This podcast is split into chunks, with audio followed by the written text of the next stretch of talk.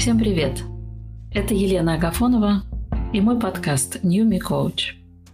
Последнюю неделю была плотно занята, записывала онлайн-курсы, практикум по смене профессии и такую методичку, как от «хочу» перейти к делу и достичь результата. Кстати, все ссылки и промокоды оставлю в описании. Буду очень признательна, если вы поделитесь ими среди тех, кому они сегодня могут пригодиться. Подкаст пришлось немного отложить. И вот когда вернулась, отследила, что сейчас, в переживаемые нами времена, многие как будто постоянно находятся в так называемом круге горевания. Тяжелое событие, шок, отторжение, гнев, торги, печаль, депрессия и снова по кругу. И вроде бы все знают, что там где-то должно и принятие произойти, чтобы вырваться из этого цикла, мучительного своей бесконечностью. Но выйти не получается. Я и сама периодически обнаруживаю себя в этом замкнутом пространстве. И точно знаю, что принятие перемен не приходит строго по расписанию, как какой-нибудь немецкий поезд. В общем, размышляя о том, как сама стараюсь не застрять в печали и что помогает двигаться дальше, решила рассказать вам о круге горевания чуть подробнее, а заодно предложить одну практику организации этого путешествия к конечному пункту, к принятию, чтобы каждый, кто хочет и готов, мог бы воспользоваться подсказкой и выйти на светлую сторону реальности.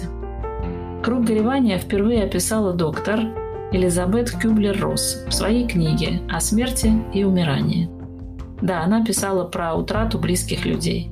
Но на самом деле мы говорим о круге горевания в любой ситуации перемен, потому что все изменения связаны с какой-то утратой.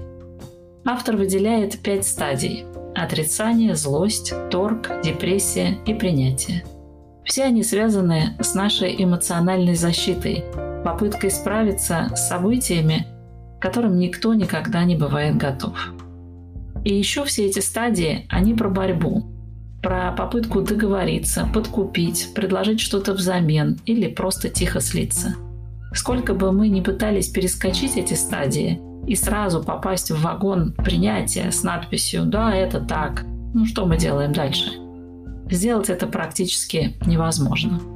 Модель доктора Кюблер-Росс часто критикуют. И обычно делают те, кто не читал вовсе. И мало кто знает, что в этой работе есть один очень важный момент. Автор пишет о том, что хотя и не включила такое чувство, как надежда, в свой круг, но именно она, надежда, объединяет все стадии. И это очень важно.